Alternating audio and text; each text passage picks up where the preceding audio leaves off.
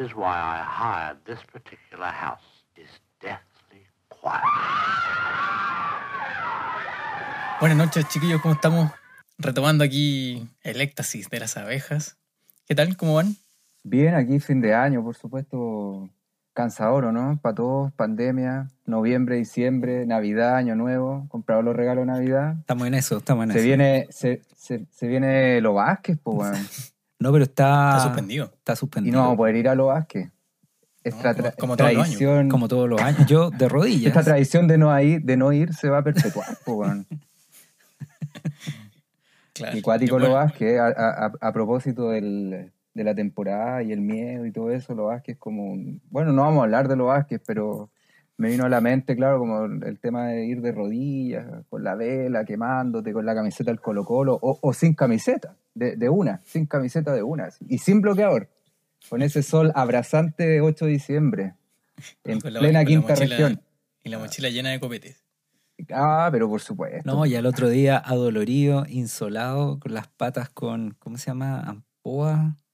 Ampolla. y ampolla. ¿Ampolla? ¿Extintor sí. o extinguidor?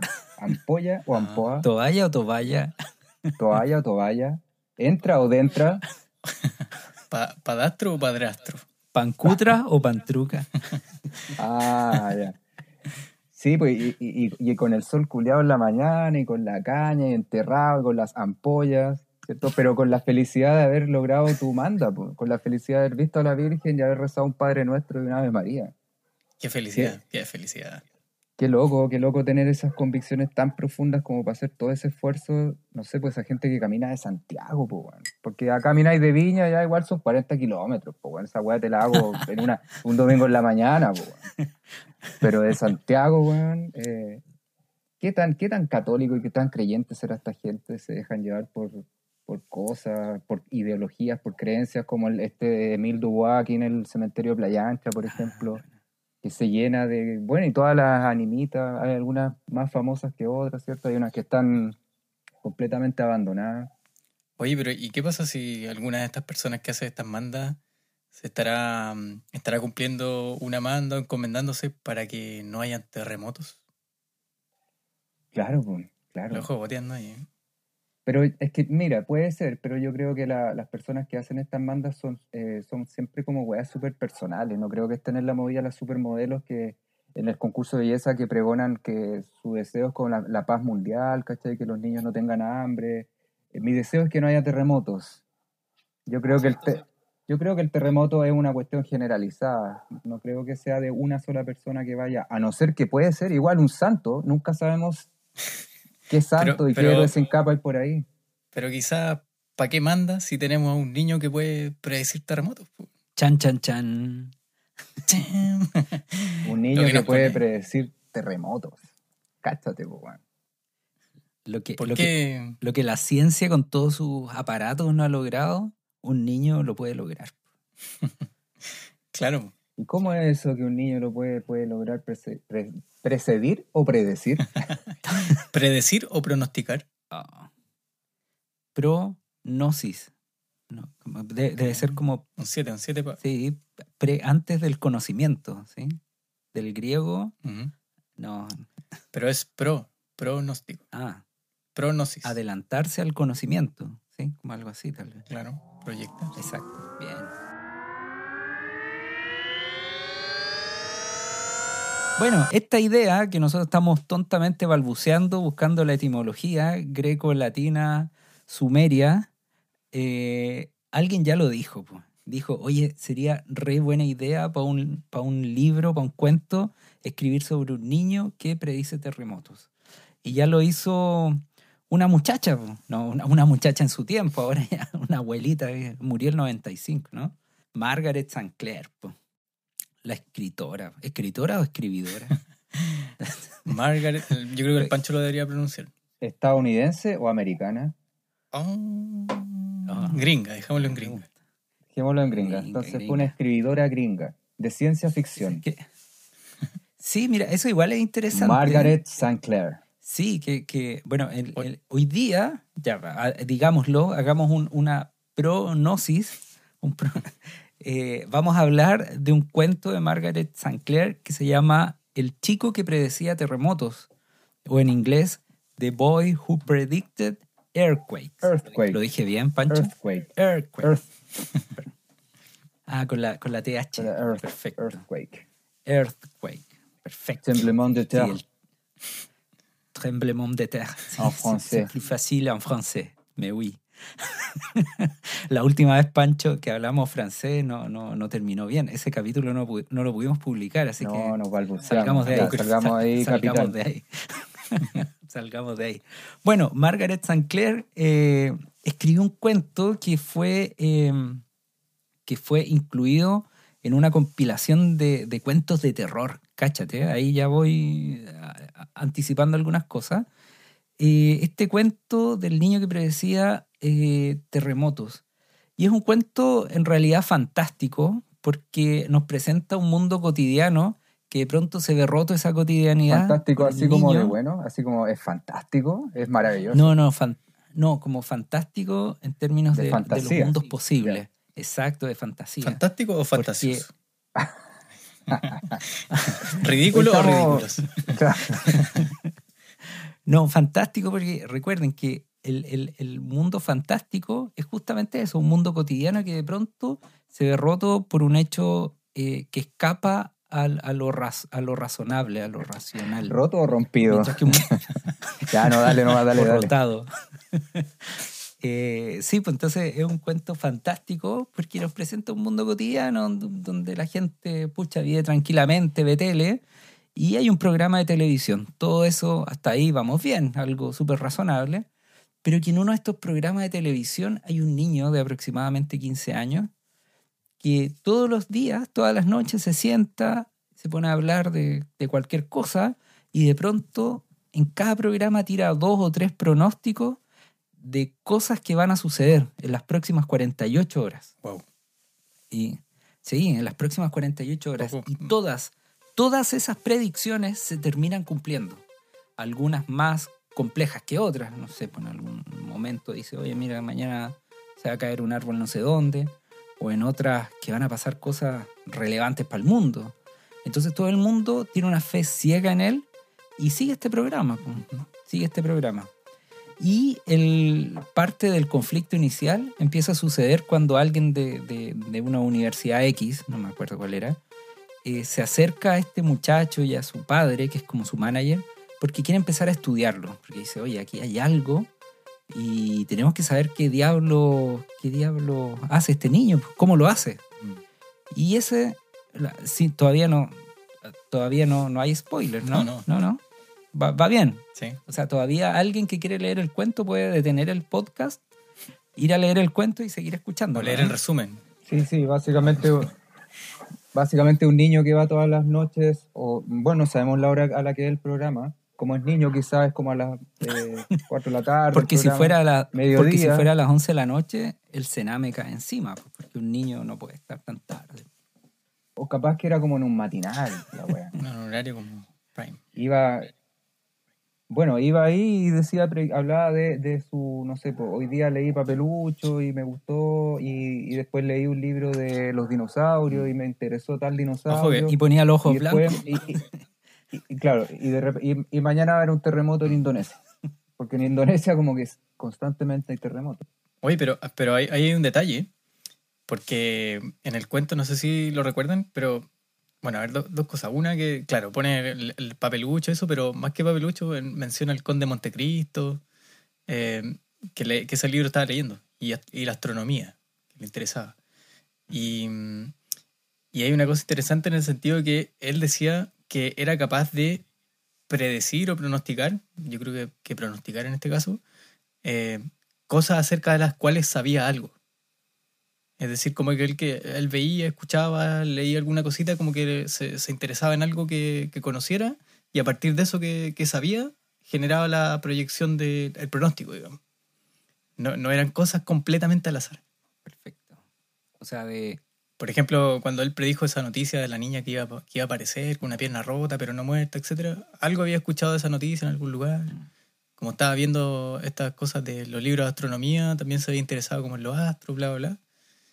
Y por ahí empiezan a llegarle de pronto esta, esta, estas imágenes de, de los terremotos, digamos. Bueno, y por eso él señala que eh, eh, por eso tiene esta urgencia de leer e interiorizarse en muchos temas, porque es la forma en que él Hmm. tiene de acceder a, a pronósticos más específicos. Porque de hecho le dolía no haber predicho la, la- la explosión de una bomba atómica. ¿Y por qué? Porque él no sabía probablemente de energía nuclear, ponte tú.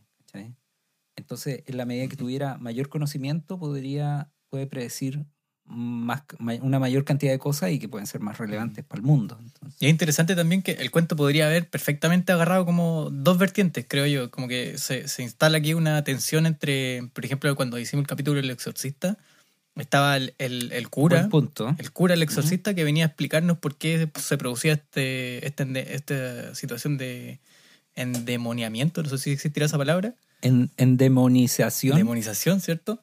Endemoniaduría. Y, claro, entonces venía el, el cura a, a resolver ese nudo, a, a destrabar esa, esa, esa tensión.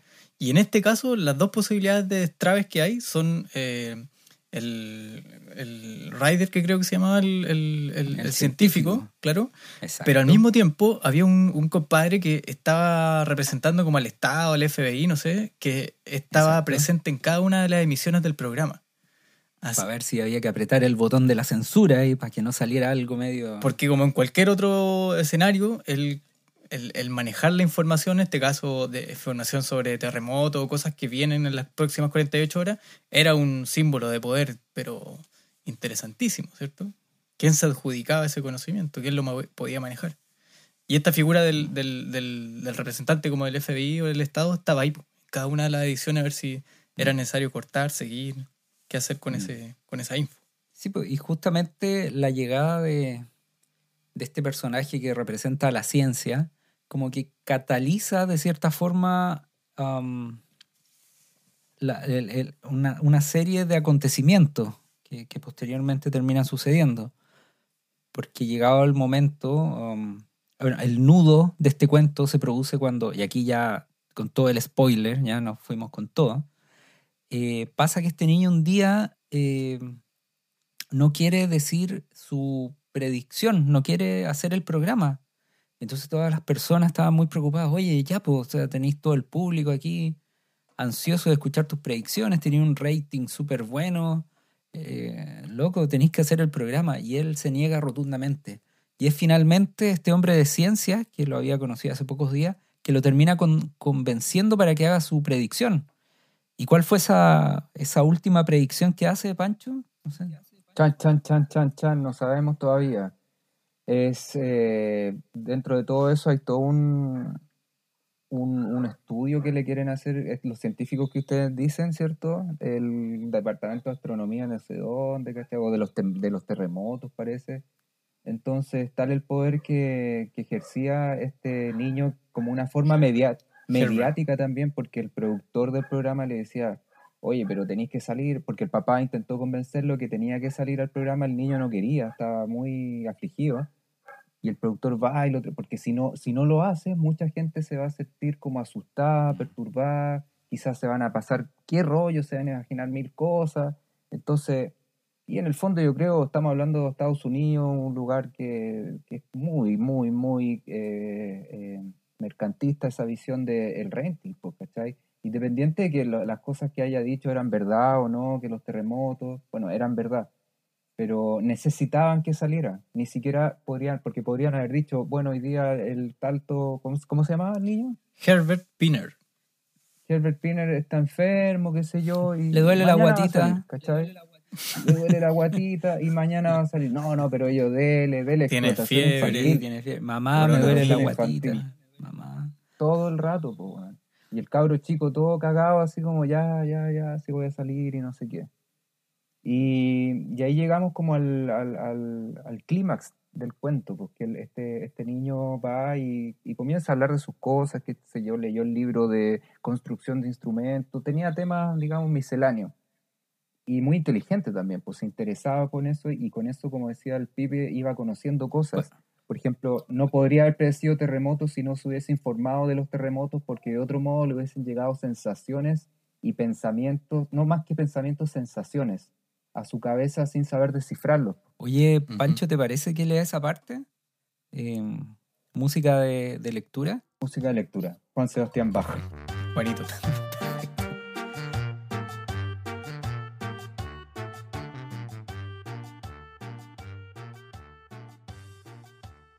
La primera parte del programa de Herbert fue muy parecida a la de las otras veces.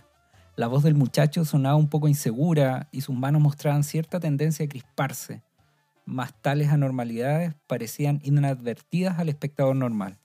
Cuando hubieron transcurrido unos cinco minutos, Herbert hizo a un lado los libros y diseños. Había estado charlando sobre el diseño mecánico que estaba mostrando a su audiencia y comenzó con enorme seriedad.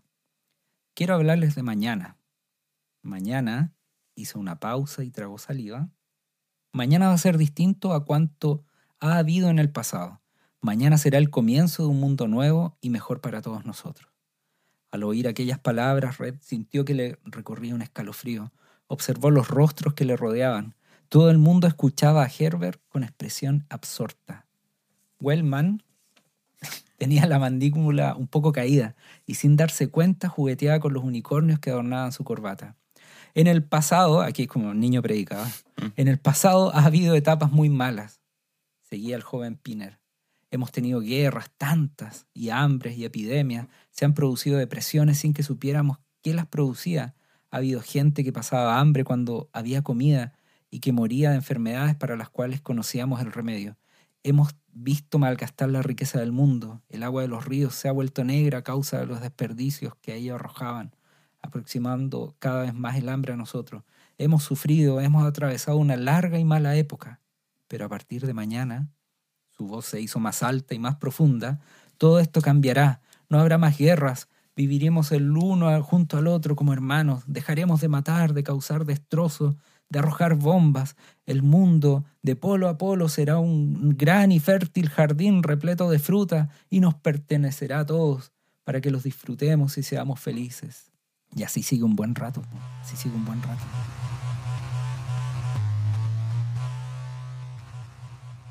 Claro, en el fondo describiendo el jardín del Edén, Las bienaventuranzas de Herbert.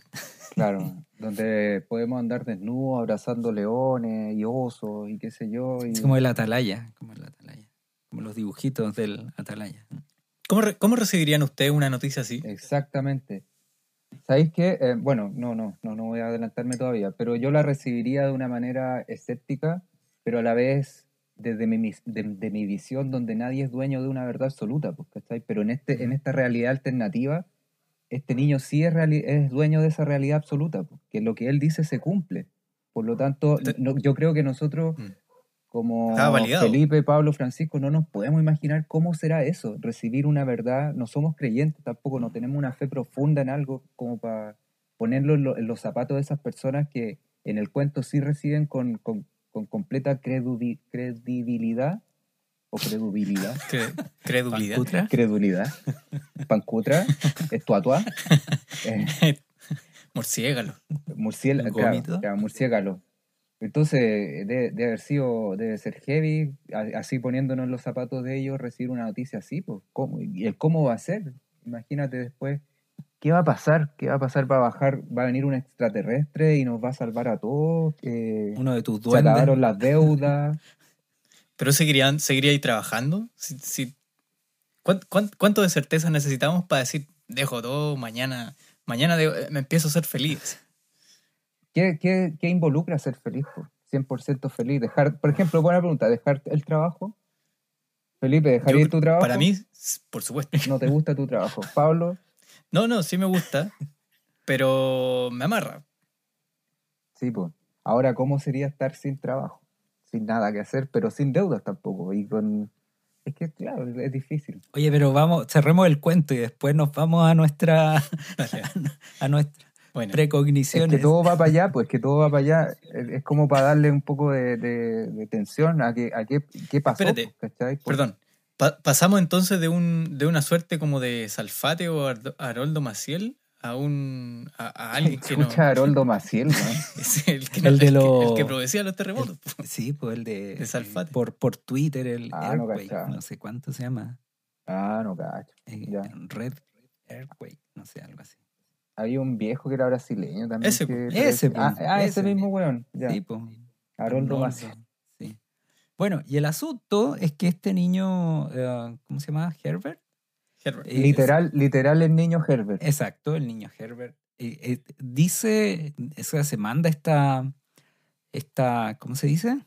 Um, La Predicción. predicción. sí, sí, esta predicción para, um, ¿cómo sería? Um, de un futuro maravilloso y la gente eh, rompe a las calles, pues sale a las calles a abrazarse, a ser feliz. Y el niño lo sacan rápidamente del, del estudio de televisión y se lo llevan a un hotel porque dice, bueno, toda la gente va a venir, te van a acosar, que no lleve a la casa porque todos van a querer preguntarle em, cómo, dónde va a ser esto, cómo Los va a detalles, ser. po, los detalles, Exacto, entonces se lo llevan a un hotel. Eh, y mientras van en el auto um, saliendo del hotel, eh, ven como la gente en, en- en las calles ríe, salta, se abraza, los diarios empiezan a publicar que, que- que todo va a ser maravilloso. Mañana se acaba todo lo que conocemos. Las guerras, las Mm. hambrunas, las bombas, la desigualdad, el racismo, las deudas. Imagínate. Bueno, y el cuento de los 50, 60, un escenario posguerra. Claro.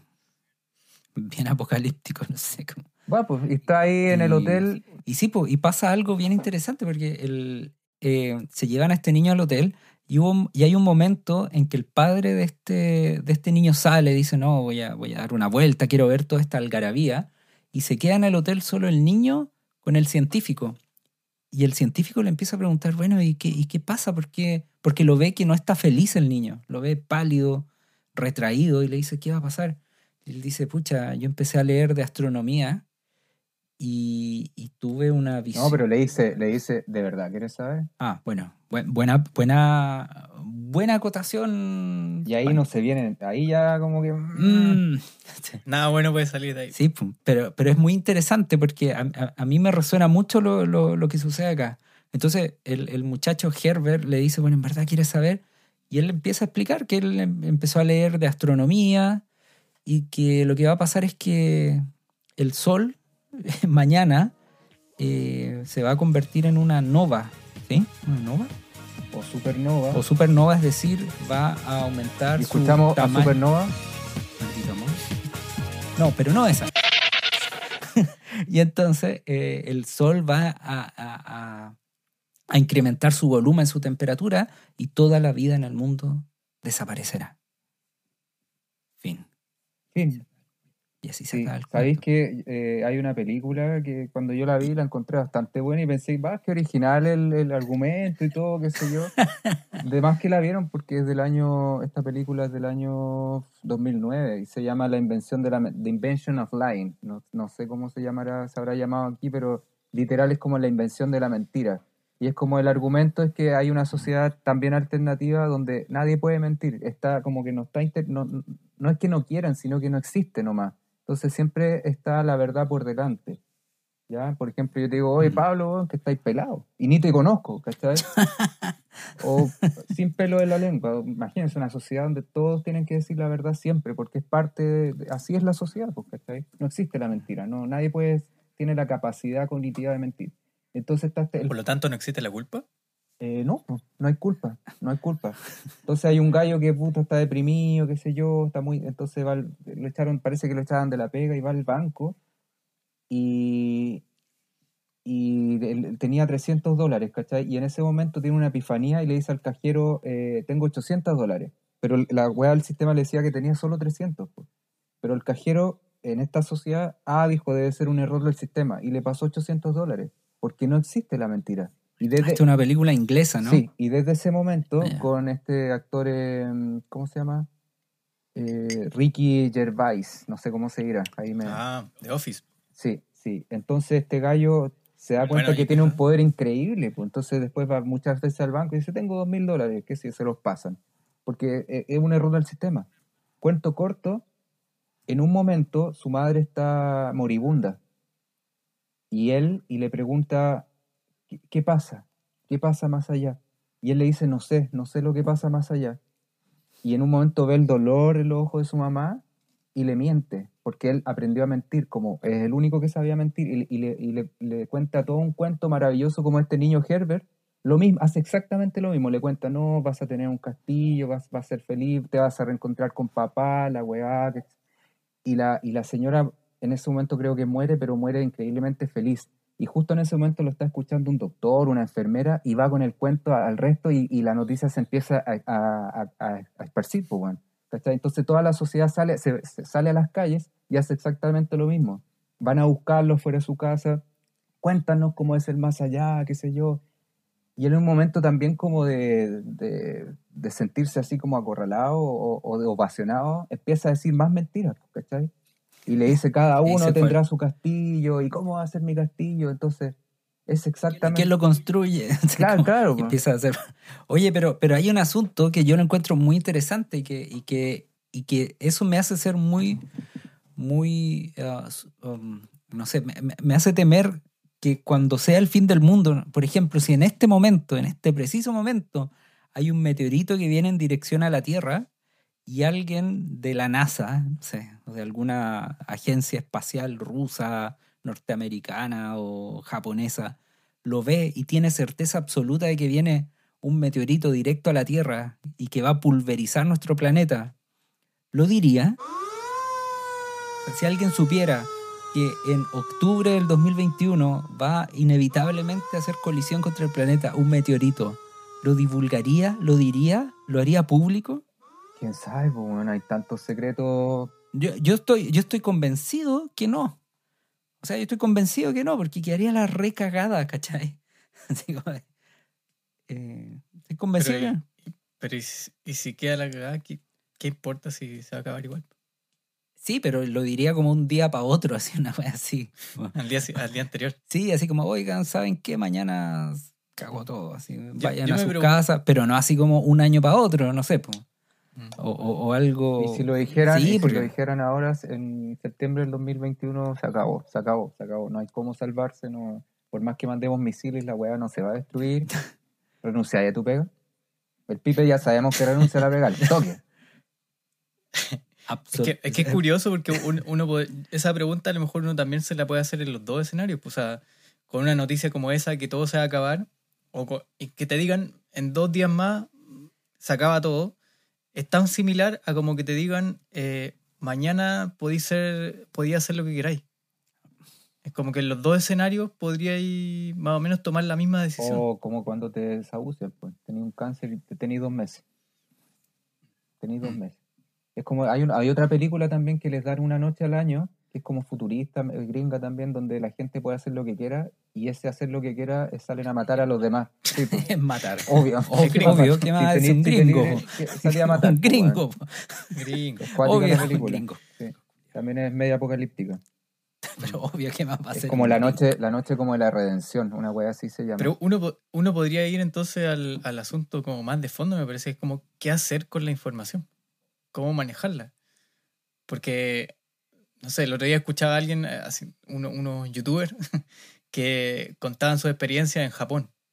Y, trataban de hacer como el, el contraste cultural, eran españoles, como entre los españoles y, los- y los japoneses. Y uno de ellos estaba casado con una japonesa y él decía que para los japoneses era muy terrible que no pudieran manejar la información con mucho tiempo de anticipación. Por ejemplo, ellos se querían cambiar de casa eh, a España, de, de Japón a España y él decía como que tengo que avisarle un año antes para que se prepare, para que tome todas las decisiones. Entonces yo creo que nosotros a veces funcionamos eh, en mayor o menor, grado, nuestras emociones se potencian o se atrofian en función de cómo la información nos esté pegando. Como que, que cuán, cuán, cuánta ansiedad produce en mí cierto conocimiento del que puedo disponer. Bueno, y mira, es bien interesante las emociones que evocáis porque el, el, Pero espérate, entre, entre paréntesis, ya lo decían en el nombre de la rosa, pues tanto conocimiento es peligroso. Sí, porque es que mira, que las emociones que evoca este, este tipo de, de- Este cuento, ¿cachai? Que fue publicado en una colección de cuentos de terror inicialmente y después am, Hitchcock lo- lo- los reúne nuevamente en una compilación que se llama Prohibido a los nerviosos, ¿cachai? O historias... Eso sí, es po, escrito. ¿cachai? Entonces, Hitchcock. sí, po, que... Hitchcock. ¿Qué onda? Porque justamente te hace preguntarte estas cosas. O sea, seguramente alguien, no sé, como, como yo decía recién, o sea, la NASA tiene clarito que el 2032 inevitablemente va a llegar un meteorito para acá y, y- pero no lo vas a decir, pues, ¿cachai? No lo va a decir. Yo estoy seguro de eso, yo apuesto. Bueno, bueno, quién sabe, pues escucharon el podcast, es el caso 63, No, no, ¿qué? lo ubican. No, yo no. Es un, No, es un podcast, podcast. eh, chileno que lo hacen Un dos. podcast amigo. eh, un podcast amigo que lo hacen dos actores, una actriz y un actor eh, nacional, muy conocidos, que se trata Muy amigo nuestro. muy amigos Amigos, nuestros, El otro día ca- carreteamos así, juntos. Por Zoom, sí. Ah. Saludos ahí a Néstor Cantillana que nos está escuchando. Saludos, sí.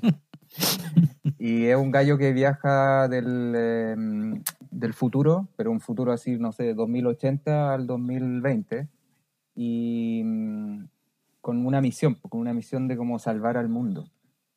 Y, es, y eh, bueno, spoiler, lo siento, eh, es porque pasan cosas terribles y toda la información que nosotros manejamos, que está en la nube, digamos, Internet, Google, qué sé yo, no sé, el 2028, por decir algo, se cae todo eso y toda la humanidad vuelve como a cero, ¿cachai? Vuelve a cero. Y de eso se trata el podcast, es bien entretenido, es bien... Sí. ¿Cómo se llama la...? Como es bien- Practicantes, por favor, hagan su pega. me, me pasé el rollo como cuando, cuando. Porque a mí se me murió el, el teléfono el otro día. Y tuve que ocupar uno antiguo que tengo. Y en el que se me murió, no, no me carga ni nada. Y, y perdí parte de mi vida en ese teléfono, parece. Es que eso... Videos, eh, contactos. sí, pues se, sí, pues se pierde. Antonia Segers es con la que actúa. Nuestra, Ah, nuestra, vecina ahí. nuestra amiga Antonia, sí, sí, sí. Saludos también a ella. bueno, este, este, este- esta ciencia ficción, el, el, el tema ciencia ficción, yo creo que para unos como que lo es una mera fuente de entretención y para otros es una fuente que quizás no tanto ahora, pero en los años 50, 60 te producía De ansiedad. nuevos riesgos. Como la cuestión Sí, de la sí. guerra de los mundos, cuando había eh, este gallo... Chucha, otra cosa de la que preocuparme. Claro, Sí. eh, ¿se acuerda cuando transmitió en radio que estaban siendo invadidos por los extraterrestres? Cre- Creo que Orson Welles era, y Exacto. quedó la cagada, pues, ¿cachai? Porque la ciencia ficción era una realidad.